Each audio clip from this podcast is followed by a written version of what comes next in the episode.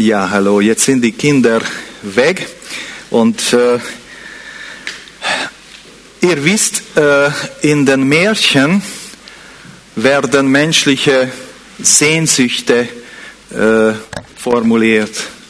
Der hungrige Mensch träumt über gedeckten Tisch und formuliert es in einem Märchen hinein. Äh, wir sehen auch in dieser Geschichte viele Sehnsüchte der Menschen in, die, in dieser äh, Geschichte, was ich erzählt habe, oder Märchen. Das ist jetzt äh, ein Märchen gewesen und jetzt kommen wir zum Wort Gottes. Gott macht lebendig. Das ist mein Thema heute Vormittag. In Epheserbrief lesen wir zweite Kapitel, ersten Vers. Ich werde nur einen Versen vorlesen. Auch euch hat Gott zusammen mit Christus lebendig gemacht. Ihr wart nämlich tot, tot aufgrund der Verfehlungen und Sünden, die euer früheres Leben bestimmten. Und der vierte, fünfte Vers lese ich gleich weiter. Doch Gottes Erbarmen ist unbegreiflich groß. Wir waren aufgrund unserer Verfehlungen tot, aber er hat uns so sehr geliebt, dass er uns zusammen mit Christus lebendig gemacht hat. Ja, es ist nichts anderes als Gnade, dass ihr gerettet seid. Ich möchte eine Geschichte erzählen von unserem Leben.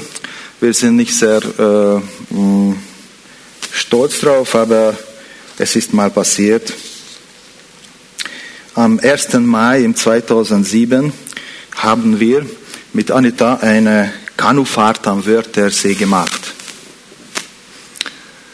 Ähm, wir hatten keine Kinder noch und äh, wir haben ein Kanu ausgeborgt und äh, in einem Schnellkurs in fünf Minuten haben wir das äh, geschaut, wie der Kanu äh, funktioniert. Dann sind wir eingestiegen mit Schuhe, Telefon, Fotoapparat, Jause, Tasche, alles in der Tasche, alles drin. Und, und haben wir dann Tschüss gesagt. Hallo, ja, wir fahren nach Felden, trinken wir einen Kaffee und dann kommen wir zurück. Es war eine wunderschöne Frühlingstag, 1. Mai und wir, wir waren einfach ahnungslos. Was, was heißt äh, das? Wie funktioniert das? Wir sind unterwegs gegessen, die schönen Landschaften in der Mitte von Wörthersee, alles angeschaut, die Häuser am Ufer und, äh, ähm, und Fotos gemacht und als ob wir in einer 20 Meter Boot drin schwimmen würden am Wörthersee. Herrliches Wetter, das war alles so idyllisch, alles so schön, so ruhig im See. Kennt ihr das? Und, äh, und wir sind halt dort äh, einfach uns gefreut über diese Situation. Und dann äh, irgendwo gegen Pörtschach oder Krumpendorf, so in der Mitte vom See, kamen die Wolken auf.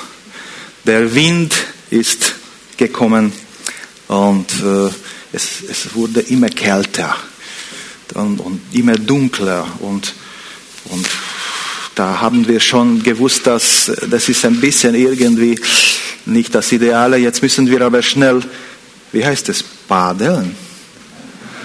Schnell paddeln. Und, und wir haben begonnen, zurück, schnell zurück.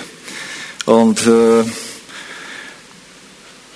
dann habe ich gearbeitet da hinten und, und, und ich gesehen habe, dass Anita da sich nicht ausgekannt hat. Und ich habe gesagt, du, wenn wir nach Hause kommen wollen, dann musst du schon ein bisschen Gas geben, weil so kommen wir nie nach Hause. Und die, die Wolken sind schon da und so. Hm, dann hat sie angefangen. Tief hinein und jedes Mal, wenn der Badel so hinausgekommen ist, hat das Wasser auf mich gespritzt. Und dann habe ich, was machst du? Ich bin patschnass, es ist schon kalt, ich, ich will nicht äh, nass sein. Und dann hat sie sich umgedreht, was mit mir los ist. Und in dem Moment kenterten wir mit dem Boot ins Wasser, alles hinein. So umgedreht und gleich alles voll geworden mit Wasser. Und dann, wir haben uns überhaupt nicht ausgekannt. Und Anita wollte in dem Boot einsteigen. Und das war unter dem Wasser. Und ich habe gesagt, was machst du? Da kann man nicht einsteigen. Wir müssen zuerst das irgendwie hochheben und dann können wir einsteigen. Und, und, und ich habe immer damit gekämpft, dass mein Socken runterrutscht. Und ich habe versucht, immer zurückzugewinnen, dass, es nicht, dass ich es nicht verliere. Also ihr könnt es vorstellen, das war furchtbar. Das Wasser circa 10, 14 Grad. Ähm, der Ufer ist ein Kilometer oder zwei Kilometer, keine Ahnung. Inmitten im See sitzen wir da und was machen wir jetzt? Das war gar nicht so nachträglich so lustig. Und ich habe versucht, äh, meine Sachen zu retten, weil die sind natürlich die Schuhe in die eine Richtung geschwommen, die Tasche auf die andere Richtung. Und ich versucht habe, die Sachen zu machen. Und, und dann ist ein Boot gekommen, Motorboot. Sie haben uns gefragt, äh, äh, machen Sie das freiwillig oder, oder ist das ein Überlebensakt oder was ist da los? Na, wir haben gesagt, äh, also das, so, so war es nicht ganz geplant. Und dann haben sie uns äh, äh, in Boot steigen lassen und wir sind hineingestiegen und auch das Boot haben sie äh, aufgehoben und quer aufgelegt und so sind wir zum äh, zu Verein gefahren. Das war ein Vereinsboot. Sie haben gerade Übung gehabt am Wörthersee. Äh, Segelbootübung. Und zu, zu Krumpendorf haben sie es gebracht. Und die, der Mann hat gesagt, jetzt bringen wir sie zum Verein und sie können dort duschen. Und ich frage Anita, hey, wir sind patschnass, warum sollen wir duschen? Wir brauchen trockene äh, Sachen. Und äh, erst später haben wir eigentlich wahrgenommen, in welcher Gefahr wir drin waren. Wir haben es nicht kapiert, wir haben es nicht nicht erkannt. Das war alles so idyllisch, so schön, kann nichts passieren. Habt ihr vielleicht schon Ähnliches erlebt? Ja, das ist eigentlich unsere Geschichte, die Geschichte des Menschen.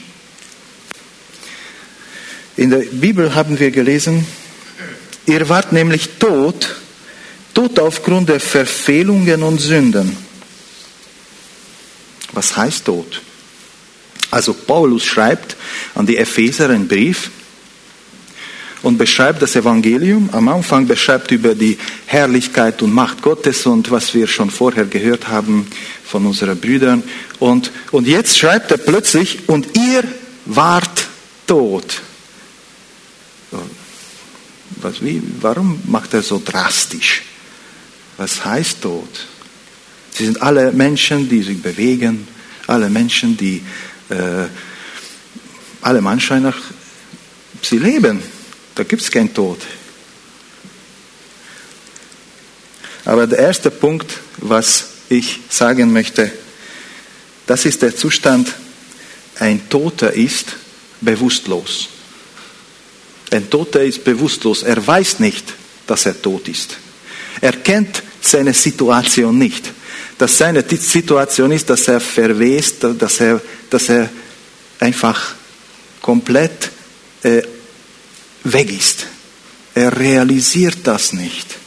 Und das möchte Paulus, wie auch wir im Wasser, wir haben es nicht realisiert, als wir dort geschwommen sind und versucht haben, die Sachen zu holen, dass wir eigentlich in einer lebensgefährlichen Situation befinden dass es kürzeste Zeit der Körper auskühlt und dann können wir es nicht mehr bewegen und wir ertrinken. Und das ist die Situation des Menschen.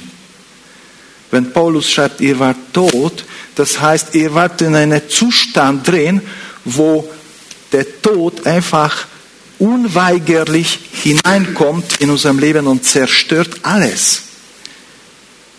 Das will Paulus damit sagen. Es geht um einen verlorenen Zustand, wenn er sagt Tod. Er will uns nicht beleidigen einfach, äh, du bist tot. Es ist eine verlorene Position. Das ist die Situation des Menschen ohne Gott. Wie, hat es, wie, wie ist der Zustand des Menschen ohne Gott? Genau so habe ich es geschrieben. Bewusstlos. Er weiß nicht, dass er verloren ist. Wir merken es nicht. Wir haben es dort nicht gemerkt. Wir haben einfach nur hingearbeitet. Was, wie weit ist für uns zum Beispiel Gott eine Realität? Als Adam und Eva in Sündenfall gekommen ist, sie haben die Gegenwart Gottes verloren und wir, sie haben etwas verloren, die Realität Gottes wahrzunehmen. Für viele Menschen ist Gott keine Realität. Aber ich frage mich, was ist eine größere Realität? Diese Welt, die vergeht oder Gott, der ewig ist? Wir sehen zwar Gott nicht, aber er ist eine viel größere Realität. Er hat uns geschaffen, er hat diese Welt geschaffen. Gott spricht nicht so, dass er uns äh, irgendwie in die Ohren flüstert vielleicht, aber er spricht dadurch, dass Berge sind, dass Wolken sind, dass Bäume sind, dass du bist. Gott, das ist die Sprache Gottes. Er spricht durch die Schöpfung zu uns und unserer, in unserer Gewissen und durch Jesus Christus und durch äh, die Geschichte der Juden und durch die Bibel letztendlich und durch Jesus Christus. Aber er spricht, er ist da, er ist eine Realität. Und der zweite Punkt, machtlos. Wir waren in, im Wörthersee und wir konnten uns selbst nicht retten. Wir haben einfach nicht diese Position gehabt, dass wir uns selbst von der, die Haare packen und vom Wasser hinaus, oder wie heißt das, kennt ihr dieses Beispiel? Also wir, wir waren einfach nicht in der Position, uns selbst zu retten.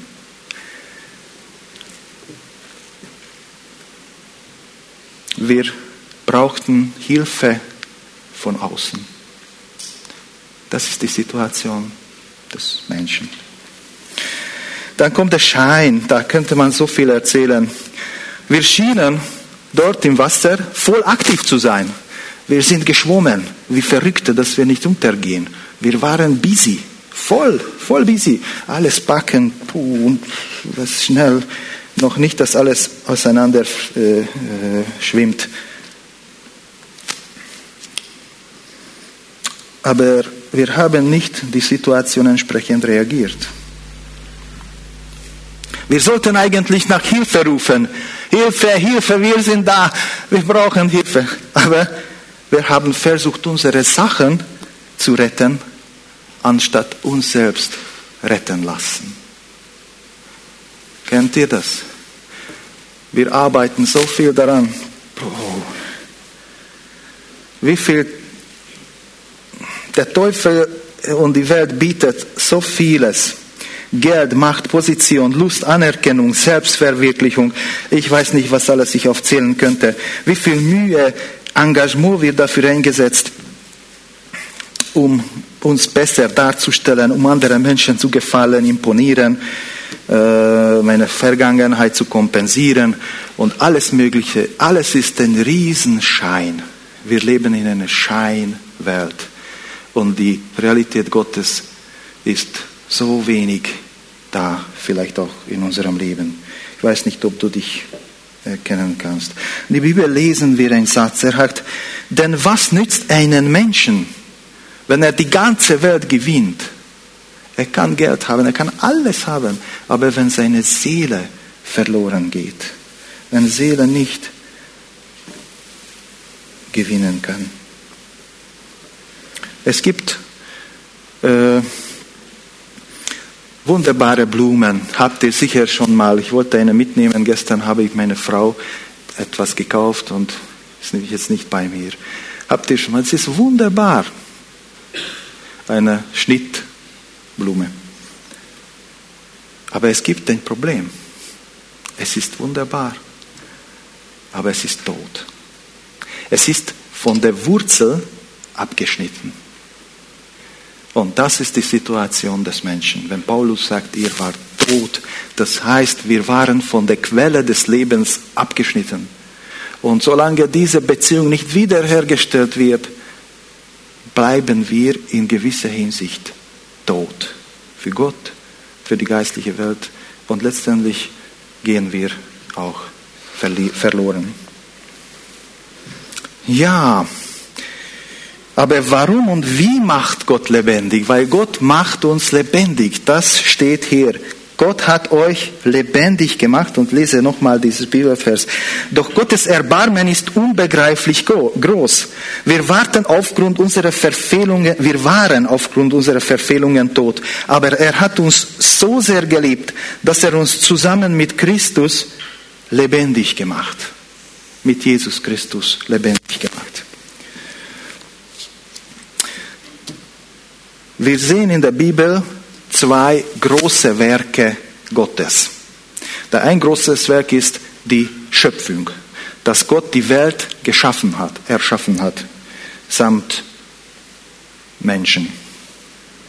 Und der zweite großes Werk ist die Wiederherstellung des Menschen. Und das geschieht in der Gemeinde. Das geschieht durch sein Leib. Äh, wenn ich Gemeinde sage, dann ist das missverständlich. missverständlich. Also es geht darum, dass Ecclesia, die herausgerufenen Leib Christi, das sind die Begriffe, die ich äh, äh, gebrauchen möchte.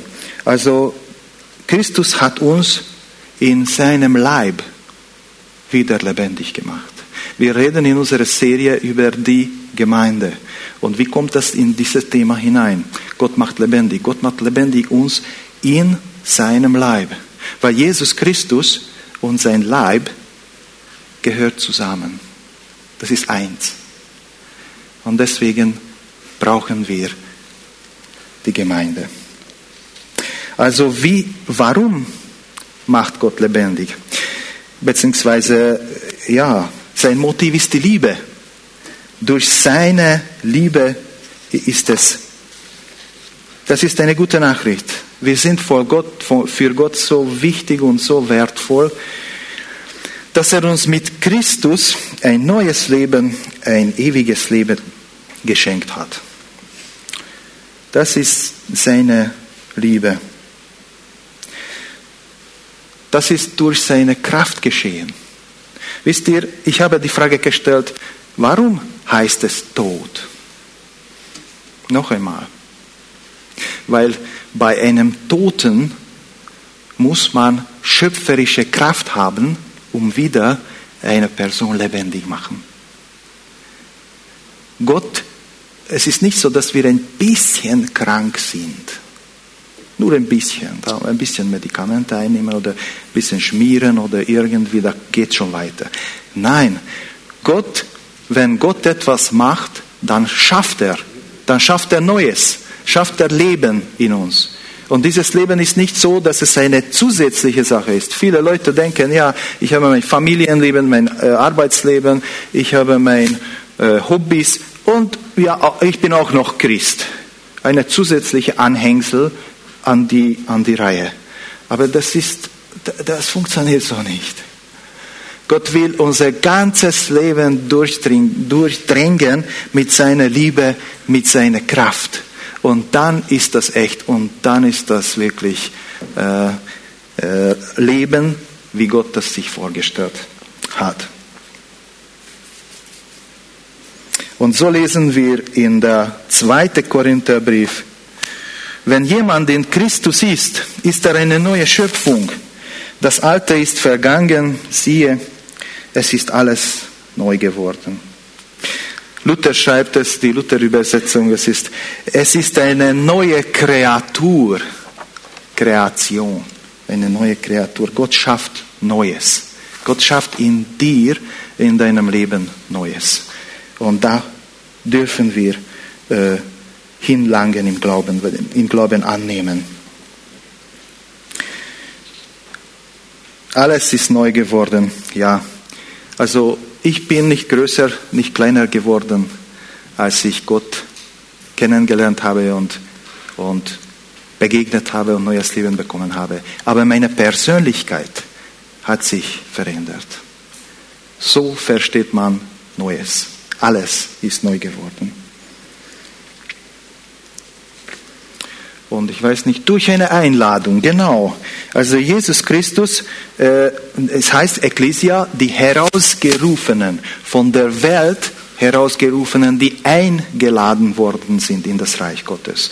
Also Gott hat uns gerufen und, sich, und er hat gesagt, komm, komm zu mir, komm zu mir.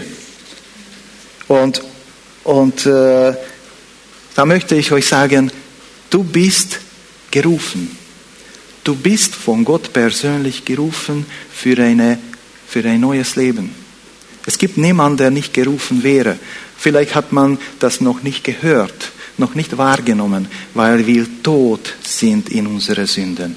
Aber Gott schafft immer wieder in unserem Leben Gelegenheiten, wo er hineinsprechen kann und sagen kann, ich rufe dich, komm hinein in meine Ruhe, komm hinein in meinem, äh, in meinem Leib und ich schaffe Neues in dir. Und warum sagt er in Christus? Ich möchte mal die Frage stellen, wo ist Christus? Wer könnte eine Antwort geben?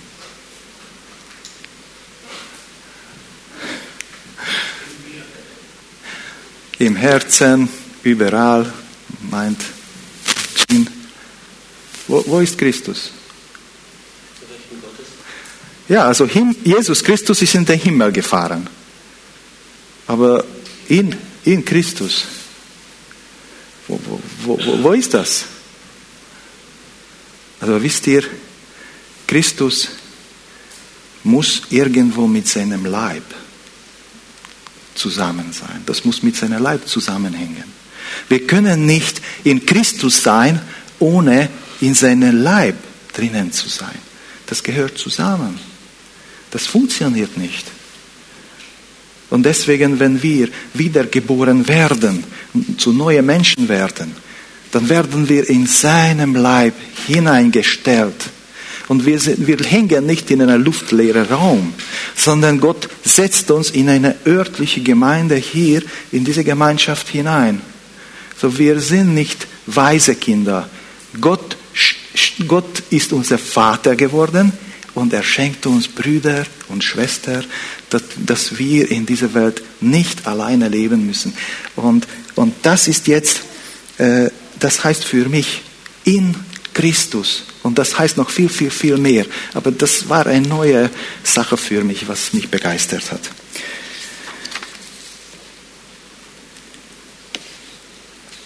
Weil eigentlich er hat uns erlöst, er hat uns alles, er hat alles gemacht, damit wir neues Leben haben können. Und ich möchte eine, jetzt eine Geschichte erzählen.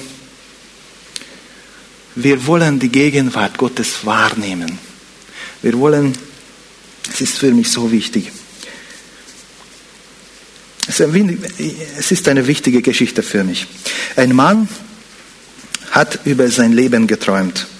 Und als er rückblickend auf sein Leben äh, äh, schaute, dann war es so wie ein Spaziergang am Meer. Und wie er das gesehen hat, hat gesehen, dass zwei Fußstapfen im Sand nebeneinander gingen. Eine war seine Fußspuren, heißt es, Spuren, Fußspuren und andere ist von Jesus. Und dann hat er gemerkt, kennt ihr die Geschichte eh, dass, dass es Zeiten gab, wo nur eine Spur zu sehen war. Und dann war er unmutig und hat den Herrn gesagt, Herr, du hast versprochen, du lässt mich nie alleine, wenn ich dich folge. Du wirst immer bei mir sein. Aber jetzt, wenn ich das sehe, Gerade in den Zeiten, wo Not und Mangel da war, sehe ich nur eine Spur. Ich kann es nicht verstehen. Wieso ist das? Dass gerade in der größten Not allein gelassen hast. Und Jesus antwortete, mein Sohn, ich möchte, dass du es weißt. Ich habe dich lieb und ich werde dich nie verlassen. Schau mal das an. Die Spuren, gerade in Not, im Leid, die waren meine Fußspuren. Ich habe dich getragen.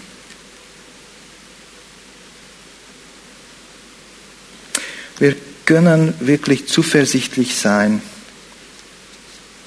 dass wenn unser Leben gerade durch Schwierigkeiten gehen müssen, Gott ist bei uns. Verzweifle nie äh, an seine Gegenwart. Versuche es im Glauben in dir aufrecht erhalten, diese Glaube. Auch in den Momenten, wo du ihn nicht spürst, nicht siehst. Er hält sein Wort. Ich bleibe von dir nicht weg und ich verlasse dich nie.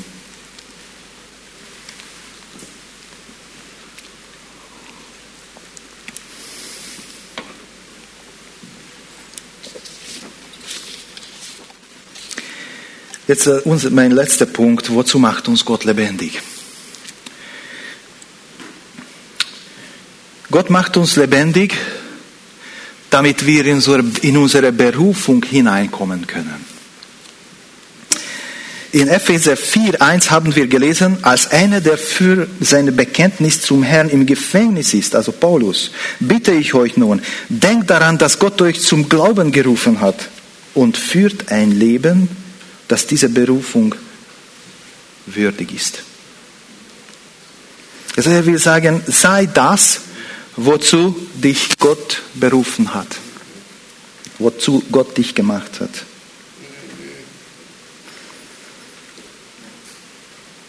Diese, diese Berufung hat viele, viele Facetten, ihr kennt sicher. Äh, zum Beispiel eine Facette, äh, Gott will, dass wir heilig werden. Es ist ein ungewöhnliches, komisches Wort. Heilig. Das ist, das ist nicht das gerade, was Leute heute so richtig begeistert. Äh, in der originalen Sprache, glaube ich, das heißt, für Gott abgesondert sein. Das heißt, für Gott da zu sein. Das ist heilig. Es gibt natürlich auch eine Heiligkeit, die wir uns entwickeln in unserem Leben, soweit wir das schaffen. Gott möge uns dabei helfen. Aber eigentlich ist es gemeint, dass wir für Gott da sind, weil Gott für uns da ist. Und Gott möchte, dass wir auch für ihn da sind. Und da sind gewisse Gedanken in mir aufgekommen. Wie kommen wir zum Gottesdienst? Bisschen gehen wir in eine Tiefe hinein. Wie, wie feiern wir Gottesdienst? Wie weit ist Gott für uns eine Realität? Es gibt tödliche Wunden in uns. Und diese tödliche Wunde ist, dass wir die Gegenwart Gottes und die Heiligkeit Gottes nicht wirklich wahrnehmen, wahrnehmen können. Das, das vielleicht, es fehlt ein bisschen in uns.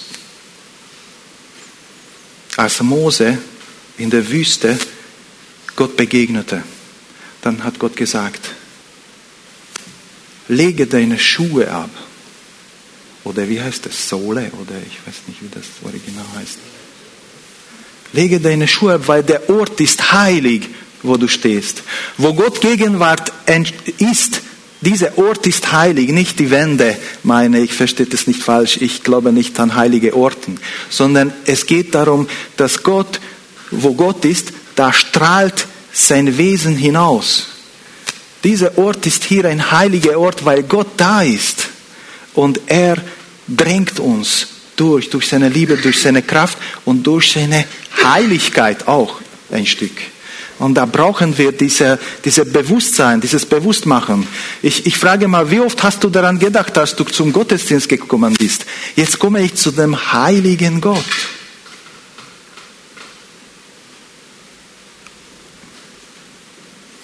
Und wie verhalten wir uns in unserem Leben? Denken wir daran. Wir leben vor dem heiligen Gott.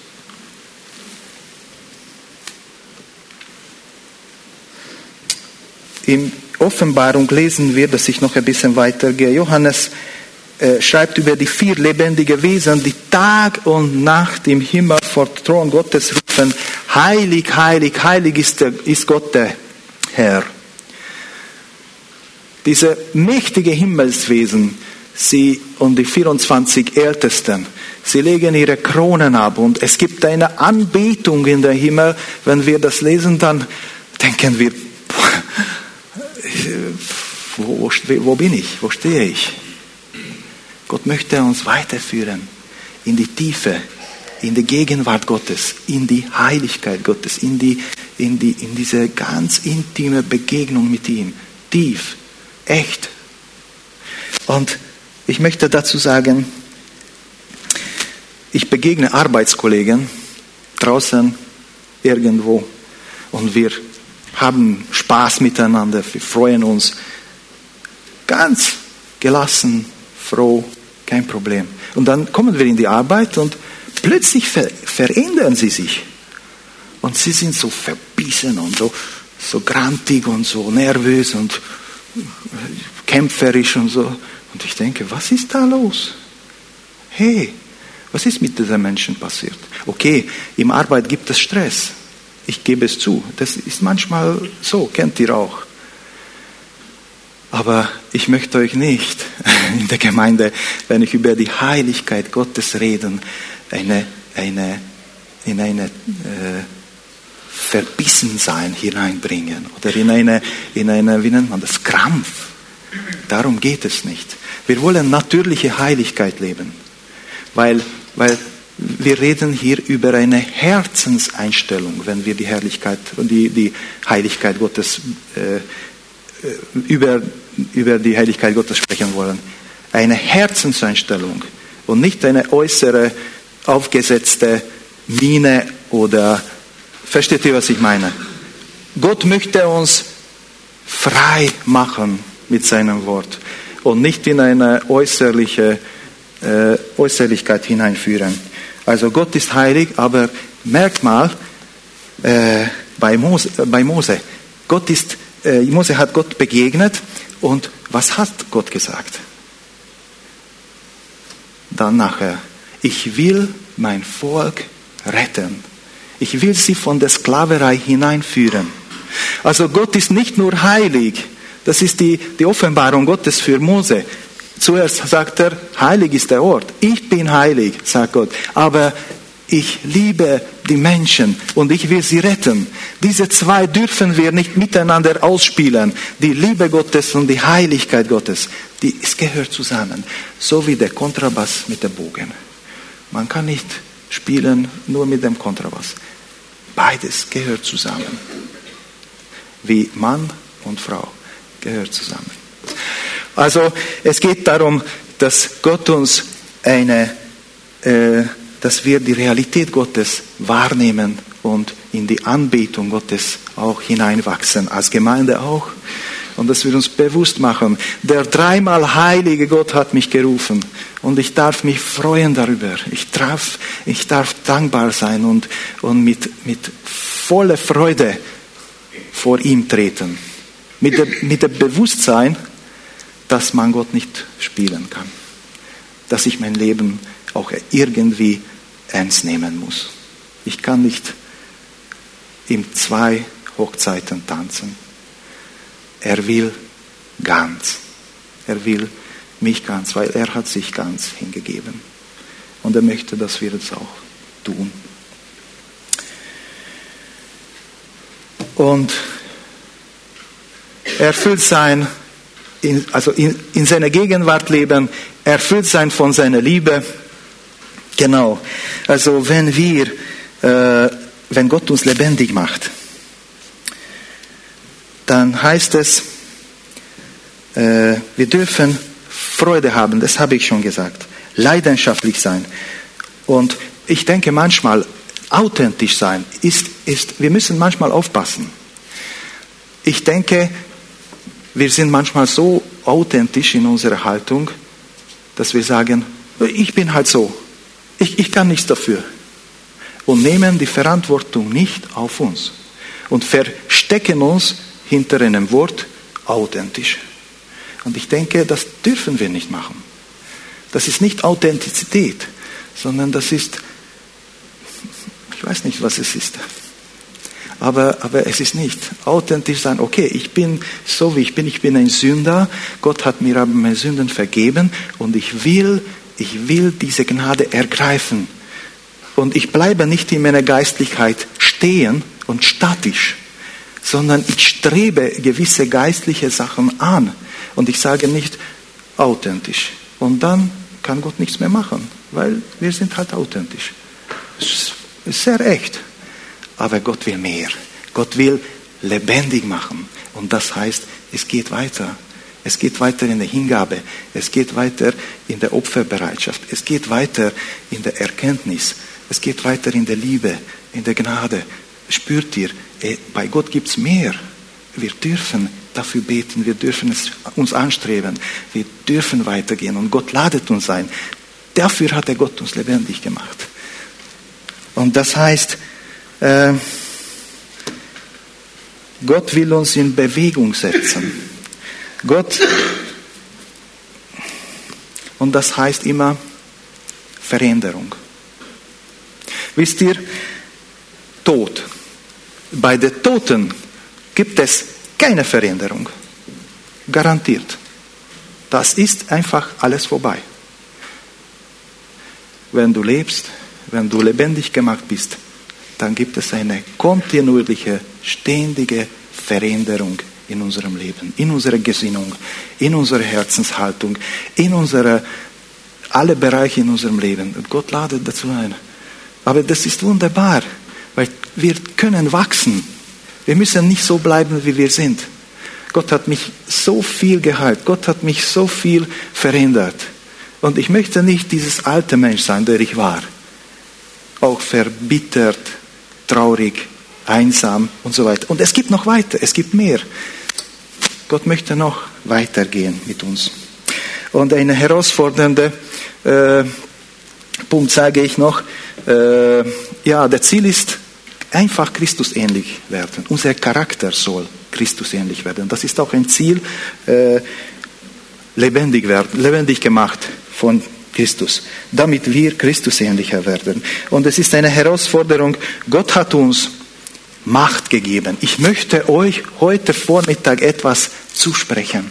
Weil das Evangelium heißt, Gott hat uns eine Position zugesprochen, die wir nicht gehabt haben. Und diese Position schenkt uns Kraft in, in die Sünde überwinden, schenkt uns Kraft, Neues zu wagen, schenkt uns Kraft, gewisse Barriere zu überwinden, die wir sonst nie schaffen könnten, ohne Gott. Und ich lese einen sehr herausfordernden Bibeltext. Es heißt in, in, in, ich glaube, das ist in, ich habe es nicht aufgeschrieben, in, in Markus Evangelium, glaube ich. Die 72 Jünger kehrten voller Freude zurück. Herr, sagten sie, sogar die Dämonen müssen uns gehorchen, wenn wir uns auf deinen Namen berufen. Da sagte Jesus zu ihnen, ich sah den Satan wie ein Blitz vom Himmel fallen. Es ist wahr, ich habe euch Vollmacht gegeben, auf Schlangen und Skorpionen zu treten und die ganze Macht des Feindes zu überwinden, und nichts wird euch schaden. Und dann ergänzt mit etwas. Doch, nicht darüber sollt ihr euch freuen, dass euch die Geister gehorchen. Freut euch vielmehr, dass eure Namen im Himmel aufgeschrieben sind. Ist okay, aber vergessen wir den ersten Punkt nicht. Ich habe euch Vollmacht gegeben. Das ist, das ist eine Position. Das ist unsere Positionstück. Ich weiß nicht, wie weit, äh, ja, aber ich verstehe, was ich meine. Gott schenkt uns Kraft. Du bist nicht eine Puppe, Du bist nicht ein willenslose Wesen, der umge hin und her geschmissen wird von der Strom, sondern Gott gibt Kraft, wirklich aufzustehen und sagen, ich bin ein Christ und ich tue das nicht. Ich bin ein Christ und ich mache das. Gott gibt dir Kraft und Haltung, dass wir Menschen werden, die Gott uns eigentlich sich vorgestellt hat. Mächtige Krieger Gottes. Nicht nur Puppen und Stofftiere, die man in der Ecke tut und sitzt irgendwie da herum. Du hast Kraft, du hast die Möglichkeit, durch Jesus Christus ein Überwinder zu sein. Und ich möchte es nicht, äh, äh, ich möchte es zusprechen, aber ich möchte gleichzeitig auch euch nicht äh, äh, versprechen, dass euch alles gelingt, was ihr euch vorstellt. Das möchte ich auch nicht machen. Wisst ihr, was ich meine? Aber das, was Gott uns gegeben hat, dafür dürfen wir, das dürfen wir erlangen. Das dürfen wir bitten. Darum dürfen wir beten. Und Gott möchte euch heute Vormittag lebendig machen. Ein letzter Abschluss. Habt ihr schon mal einen wunderbaren Sonnenaufgang erlebt? Könnt ihr daran erinnern? Ja, also ich muss sagen, ich bin ein Nachtmensch. Ich erlebte es sehr, sehr selten, aber es gibt eine einzige Erinnerung, die ich nie vergessen kann. Wir waren in München von einem äh, Schulorchester, äh, ein Tournee, äh, Einladung bekommen. Und ihr wisst, München